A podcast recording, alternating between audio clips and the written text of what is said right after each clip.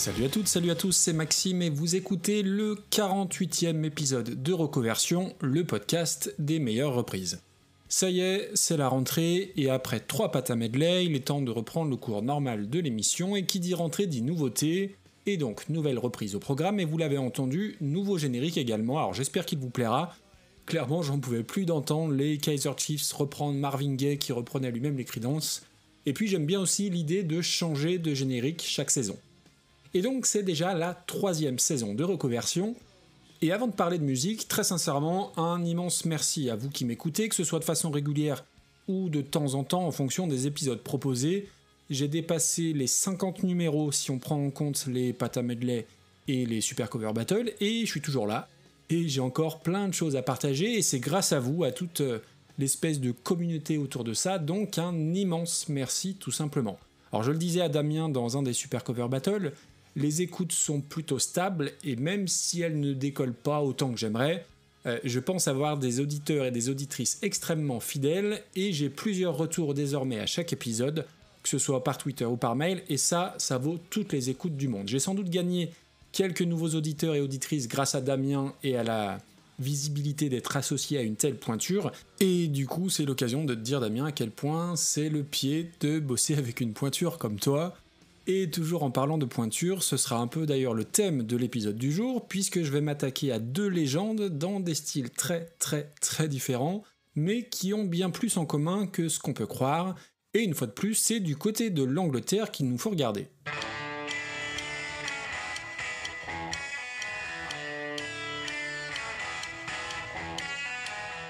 Quasiment 50 épisodes et je n'ai toujours pas parlé d'un des artistes les plus importants, les plus influents de tout le paysage musical et culturel, en la personne de David Jones, nom de naissance de David Bowie. Alors j'en ai pas parlé jusque-là, alors déjà parce que des bonnes reprises de Bowie, il n'y en a pas des kilos, et aussi et surtout parce que c'est compliqué d'aborder un tel mythe, ces véritables légendes déjà de son vivant. L'aura et l'influence de Bowie euh, vont bien au-delà du simple domaine musical, et c'est une évidence, hein, il a une place très importante dans la culture moderne au sens très large, de par sa personnalité, ses combats, euh, ses fringues et bien évidemment sa musique. Je ne sais pas s'il existe un podcast francophone sur Bowie à la manière du Grollcast ou de 4 garçons dans le podcast, mais ce serait assez chouette. En tout cas, moi, ça m'intéresserait, puisque j'ai découvert Bowie relativement tard, J'aime infiniment tout ce que j'en connais, mais j'ai pas encore fait le tour de sa très large discographie. Alors ne comptez pas sur moi hein, pour me lancer dans un truc euh, très détaillé sur Bowie. Aujourd'hui, je vais simplement évoquer comment je l'ai connu et parler de quelques morceaux et de quelques albums qui me sont chers. Et déjà, avant toute chose, pendant très longtemps, pour moi, David Bowie, ça a été ça.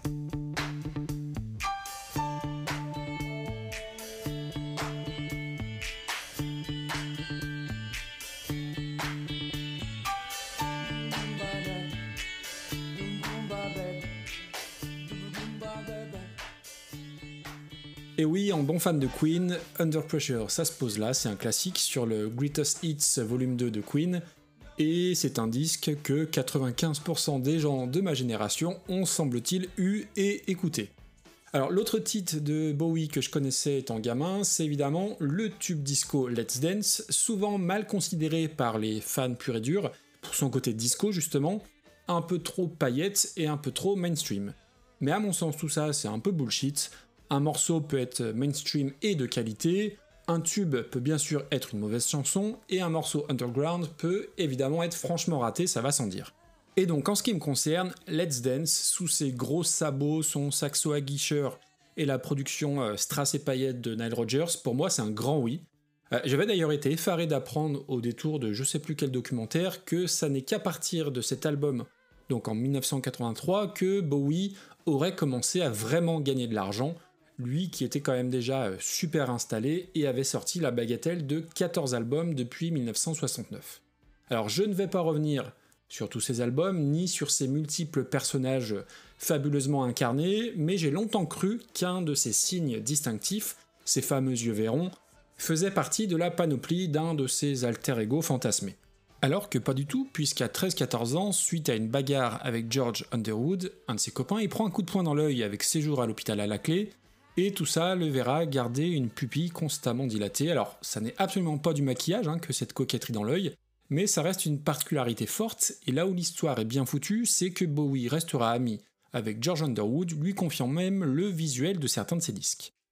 Revenons à la musique, et avant d'en arriver à la reprise, on va pas tourner autour du pot et on va parler d'un des plus grands disques de rock, le fabuleux The Rise and Fall of Ziggy Stardust and the Spiders from Mars, communément appelé Ziggy Stardust. L'album date de 1972 et a contribué à définir les codes du glam rock qui, pour faire très simple, sont beaucoup de spontanéité, de l'excentricité et un peu de provoque dans le look, des guitares un peu saturées bien crunchy, des chœurs sucrés juste ce qu'il faut, sur des chansons qui sont souvent très courtes et efficaces. Exemple avec un extrait de mon morceau favori de cet album, Moon Age Daydream.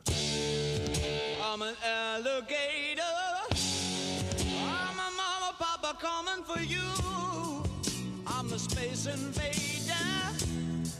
I'll be a rock and rollin' bitch for you. Keep your mouth shut. Just walk like a big monkey bird.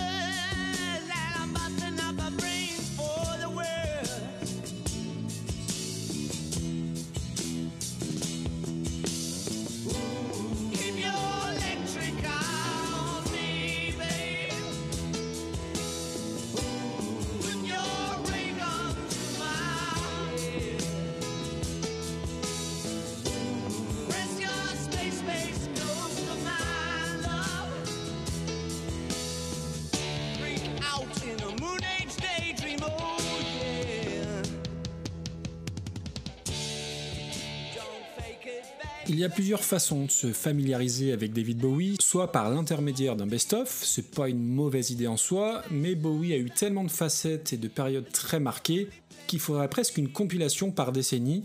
Mais au-delà de ça, on va dire que Ziggy Stardust reste une très bonne porte d'entrée à mon avis. Après cet album, le folk des débuts sera tout à fait cohérent, et déjà, rien que sur cette première période, il y a quand même pas mal de trucs à défricher. Mon deuxième album préféré de Bowie est très très différent et on va faire un sacré bond dans le temps puisqu'il s'agit de The Next Day, son avant-dernier disque sorti en 2013. C'est un album que j'adore d'un bout à l'autre parce qu'il a une résonance particulière.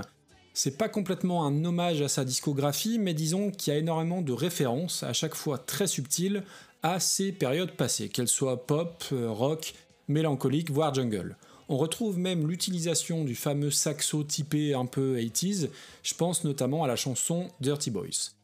Et si le premier single sorti à l'époque, Where Are We Now, est d'une beauté et d'une tristesse sans nom, il y a sur The Next Day de vraies chansons très travaillées et super catchy, comme l'excellente The Stars Are Out Tonight, qui sonne comme un super morceau des années 90, avec un riff aussi précis qu'habile et de très très chouettes orchestrations.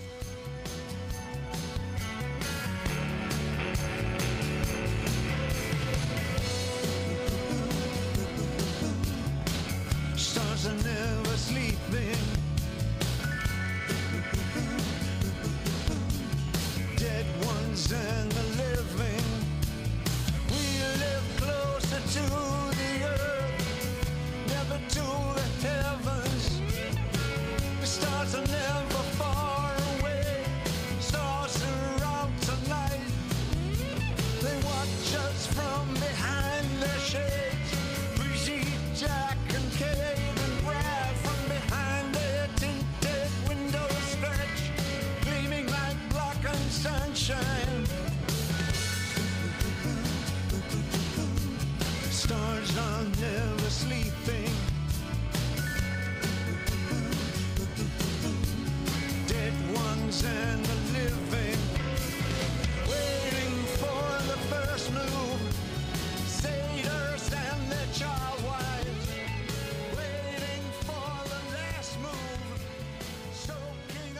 puis la pochette de l'album The Next Day est elle-même déjà une référence à son passé puisqu'elle reprend le visuel de l'album Heroes. Et ça tombe bien puisque Heroes est l'album dont est issue la chanson du jour, du même nom, dont je vais vous parler aujourd'hui, hashtag Jean-Michel Transition. Et cette chanson, Heroes, qui n'est pas l'une de mes favorites, loin de là, elle arrive sur l'album du même nom à une période charnière pour Bowie et fait presque figure de renaissance. Juste avant ça, on est en 1977, Bowie a 30 ans seulement, mais a déjà vécu 1000 vies, que ce soit sous les traits de Ziggy Stardust, Aladdin Sane ou via son dernier personnage en date, le Thin White Duke, qu'on pourrait traduire par le maigre duc blanc, et cette existence du Thin White Duke, dont on peut dater l'origine à 76 et l'album Station to Station, c'est une période très délicate pour Bowie à bien des égards. Il vit exilé à Los Angeles, il est d'une maigreur extrême, son teint est livide presque transparent, et son régime alimentaire se résumait à des poivrons et du lait, agrémentés bien sûr de doses industrielles de cocaïne dont il était devenu totalement accro. C'est aussi l'époque des polémiques entre comportements erratiques, arrestations pour détention d'objets nazis, etc., etc. Alors lui mettra ça ensuite sur le compte de son addiction à la cocaïne, étant même incapable de se souvenir de la moindre session d'enregistrement de Station to Station. Sur cette même période, il dira plus tard, je cite, Un jour en Californie, j'ai saigné du nez, la moitié de mon cerveau s'est échappé, il fallait faire quelque chose. Du coup, changement de vie, exit Los Angeles et direction l'Allemagne, où Bowie va consolider son amitié avec Iggy Pop bien sûr, et il va surtout sortir sa fameuse trilogie berlinoise avec entre autres Brian Eno à la composition et le fidèle Tony Visconti à la production.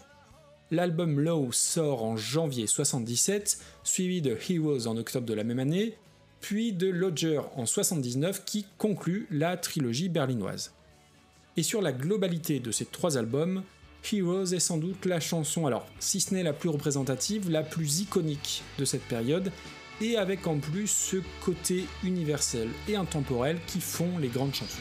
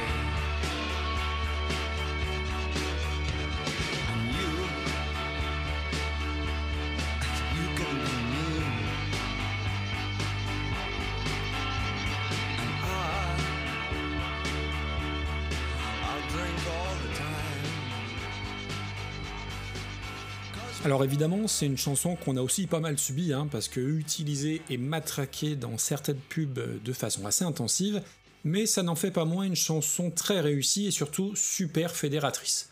C'est la première chanson qui remonte des sites de streaming quand on tape David Bowie, et au-delà de ça, c'est sans doute pas un hasard si c'est une des plus reprises, que ce soit par Oasis, King Crimson, Peter Gabriel, ou même Dépêche Mode récemment sur leur dernier live sorti en juin dernier. Mais oubliez tous ces noms, parce que la suite du programme du jour est très très loin de tous ces groupes. On va rester en Angleterre pour parler d'une autre icône qui sur le papier n'a absolument rien en commun avec Bowie, si ce n'est le simple fait d'être anglais, mais qui partage en réalité pas mal de similitudes avec lui.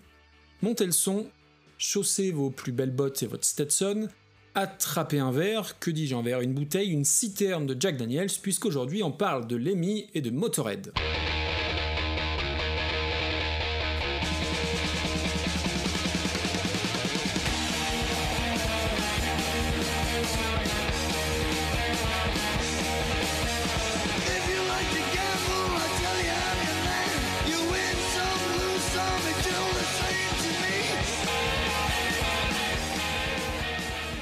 Alors évidemment, le whisky, c'est avec modération, vous l'aurez compris, mais c'est un élément indissociable de ce monstre qu'elle est mis, au même titre que son chapeau, ses bottes ou la cartouchière en guise de ceinture.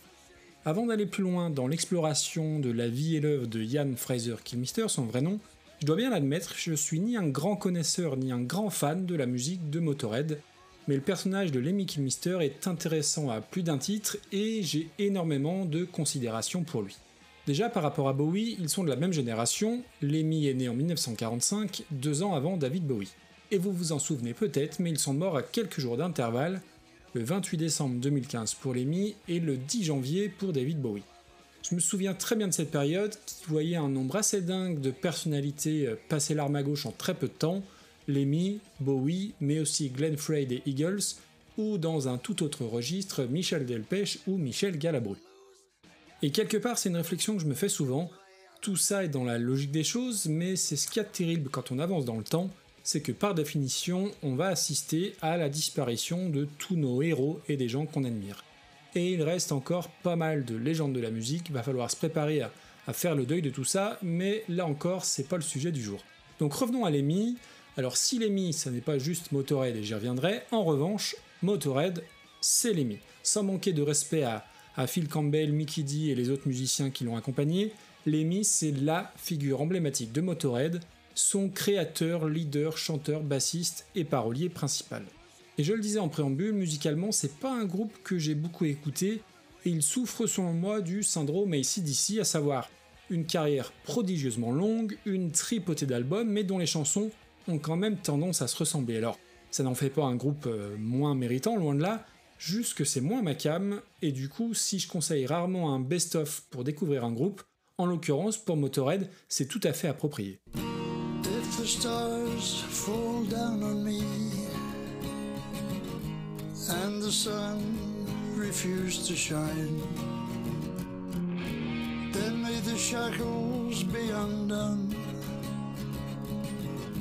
May all the old words cease to rhyme.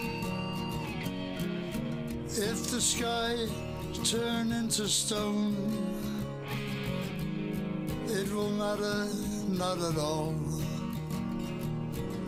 For there is no heaven in the sky. Et en bossant l'épisode, eh bien, on tombe sur des trucs un peu surprenants, comme cet extrait de la chanson God Was Never on Your Side, avec cette intro acoustique en chant clair qui sonne franchement super bien. Et en fait, c'est pas très étonnant de la part de Lemmy, parce que ce serait une grossière erreur de le résumer à la rockstar au look de biker qui joue juste du heavy metal très vite et très fort. Déjà, moi, ce qui m'intéresse chez Lemmy, c'est cette utilisation du mot rockstar qui n'est absolument pas le bon qualificatif pour le décrire. Et à ce sujet, c'est Dave Grohl qui dit un truc super important. Alors attention, Nops et Blue Monday notamment éloignez les enfants. Il dit, je cite, Keith Richards peut aller se faire foutre, comme tous ces gus qui ont survécu aux années 60, qui se baladent en jet privé et qui entretiennent leur réputation de dur à cuire en allant tringler des mannequins dans les meilleurs hôtels de Paris. Lemmy, pendant ce temps-là, vous savez ce qu'il fait? Il écluse des whisky coca et il écrit un nouvel album et c'est tout à fait raccord avec la personnalité de Lemmy. Alors, on va pas en faire un saint, loin de là, il a lui aussi des addictions. Il a lui aussi profité de son statut pour mettre pas mal de groupies dans son lit, évidemment, mais il a en quelque sorte dédié toute sa vie à la musique, comme on le voit dans le super documentaire qui était passé sur Arte qui s'appelle Lemmy, et que je vous conseille, et où on le voyait chez lui à Los Angeles, je crois que c'était près de Sunset Boulevard, dans son petit appart, préparant une valise pour la prochaine tournée du groupe en toute simplicité, et donc assez loin de l'image qu'on peut parfois avoir. Le documentaire, je crois, est disponible sur YouTube, ça le montre vraiment comme un type, alors certes habillé en, Santiago et en Stetson, mais comme quelqu'un qui mène une vie en tout point ordinaire quand il n'est pas en tournée. Donc non, Lemmy n'est pas une rockstar en soi, et ensuite Lemmy, musicalement, ça n'est pas juste Motorhead. Pour faire les choses dans l'ordre, son premier fait d'armes, c'est d'avoir été roadie de Jimi Hendrix au milieu des années 60, et s'il joue de la guitare depuis gamin, c'est au poste de bassiste et parfois chanteur qu'il intègre au début des années 70 le très perché groupe de space rock Hawkwind. C'est même lui qui chante sur un des plus gros succès du groupe, Silver Machine.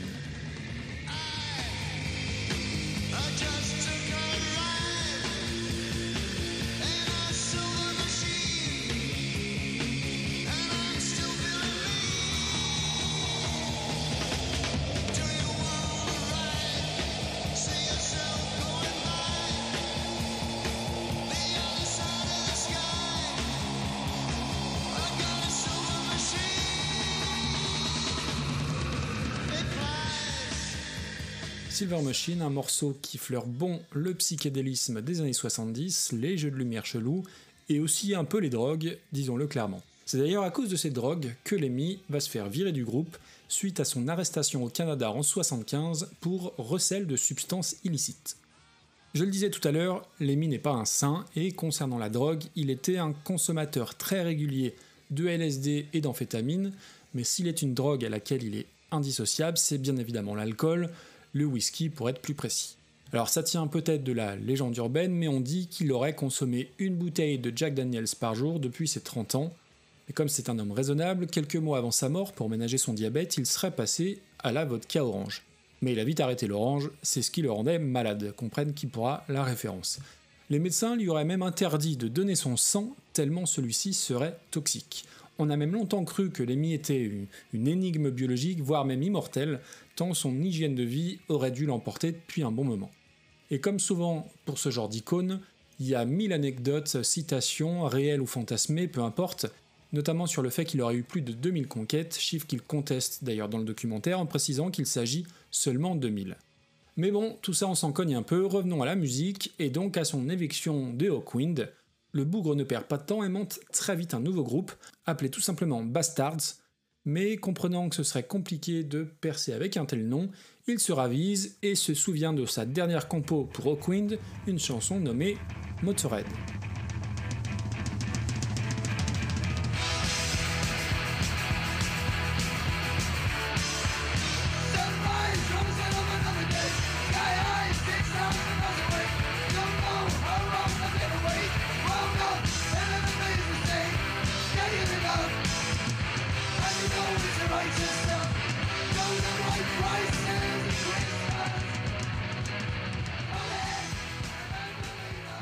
Un court extrait de la chanson Motorhead, chanson qui donne donc son nom au nouveau groupe de Lemmy à partir de 1976 et pour être complet sur le nom, en anglais, Motorhead désigne aussi une personne accro aux amphétamines. Et donc de 1976 à décembre 2015, Motorhead c'est 24 albums studio, des albums live par paquet de 12, des concerts, des tournées, des festivals inlassablement encore et encore. C'est donc une vie entière au service du rock'n'roll car pour Lemmy, la musique de Motorhead n'était pas du heavy metal, comme il le clamait à chaque début de concert, avec cette pose si caractéristique, le micro très haut. We are Motorhead and we play rock and roll. Juste une petite aparté sur cette posture très particulière, avec donc le micro perché très haut, il y a plusieurs explications. Certains disent que c'est simplement par confort, d'autres racontent que de cette façon ça lui permettait de prendre de la hauteur pour hurler sur plus grand que lui, mais celle que je préfère, c'est l'idée selon laquelle ça lui permettait d'éviter de voir au début de leur carrière qu'ils ne jouaient que devant 10 personnes et un chien. Alors je sais pas laquelle est la bonne raison, mais c'est celle-ci que, je préfère retenir. Et quand on lui demandait quels étaient ses artistes favoris, c'était à chaque fois les mêmes réponses, Little Richard, Elvis et les Beatles. Autant l'influence des Beatles sur la musique de Motorhead, on va dire qu'elle est assez difficile à, identifier, autant en ce qui concerne Little Richard ou Elvis, et tout ce côté euh, rock'n'roll très 50s, on va en retrouver ici et là quelques bribes dans la musique de Motorhead. Prenons le titre le plus connu que j'ai passé tout à l'heure, Ace of Spades. Il y a une urgence très rock'n'roll dans le riff glissant de guitare, je trouve. Alors certes, Motorhead va être catégorisé comme le groupe le plus bruyant de la planète, ils sont même dans le Guinness Book pour ça, mais c'est quand même sacrément réducteur de les résumer à ce détail qui est au final assez anecdotique, et il faut se pencher sur leur amour, sur l'amour que Lemmy porte sur toute la période des 50s. Ils ont même été jusqu'à reprendre des classiques de cette époque, je pense notamment à Louis Louis, qu'on doit à Richard Berry, qui n'a évidemment aucun lien avec l'acteur qui mange un sveltes.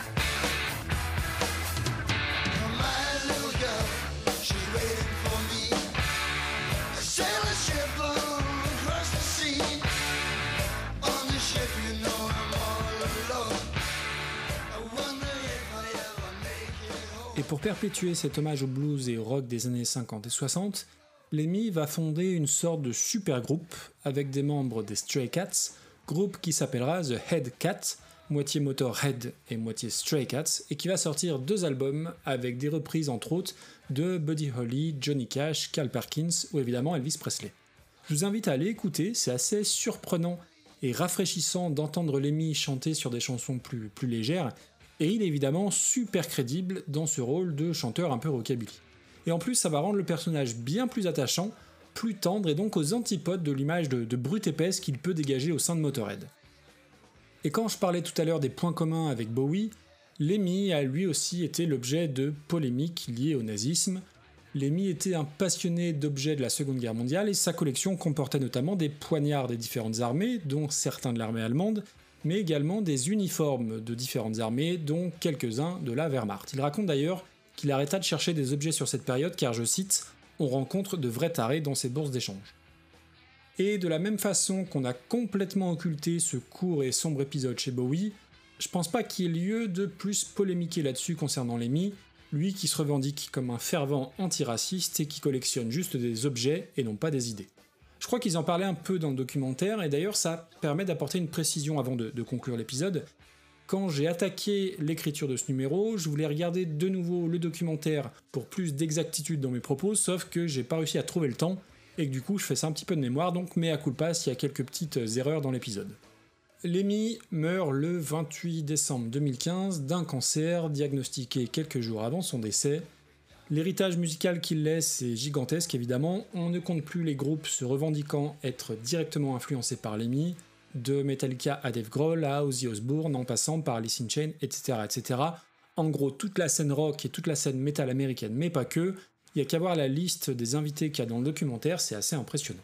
Le dernier album de Motorhead sort en 2017, donc de façon posthume, et c'est pas réellement un album, mais une compilation de reprises enregistrées entre 1992 et 2015 avec des covers des Stones, de Metallica ou des Sex Pistols, et donc on y arrive de David Bowie avec cette reprise de Heroes. Alors évidemment, pour les fans purs et durs de Bowie, ce sera digne de l'hérésie ultime, ce que je peux comprendre, mais au-delà de la musique, je trouve que c'est finalement assez sain de voir un groupe à l'image aussi brutale, une image parfois un peu rugueuse, rustre, voire agressive par certaines de leurs chansons, reprendre un titre aussi fédérateur qu'Heroes.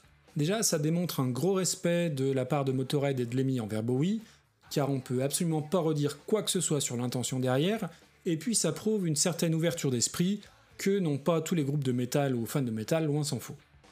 Et dans tous les cas, je trouve que la reprise est tout à fait cohérente, faite avec leurs armes, c'est-à-dire des guitares bien plus tranchantes et aiguisées que l'original, et cette voix rauque et cabossée, mais qui prend ce coup-ci un aspect presque bienveillant, ce qu'on avait d'ailleurs un peu discerné dans la version de Louis Louis. Il y a même des chœurs sur le refrain, et je suis pas persuadé qu'il y ait beaucoup de chansons de Motorhead avec des chœurs. Ça n'atteint sans doute pas l'original, on est bien d'accord, mais je trouve qu'ils dégagent vraiment un truc dans leur interprétation. Je vous laisse vous faire votre idée, été un peu long et encore j'ai fait de sacrées coupes, mais il fallait bien ça et pour un épisode de rentrée et pour aborder de telles icônes. Sur ce, bonne écoute de Heroes par Motorhead et moi je vous dis à dans 15 jours pour un nouvel épisode. Ciao ciao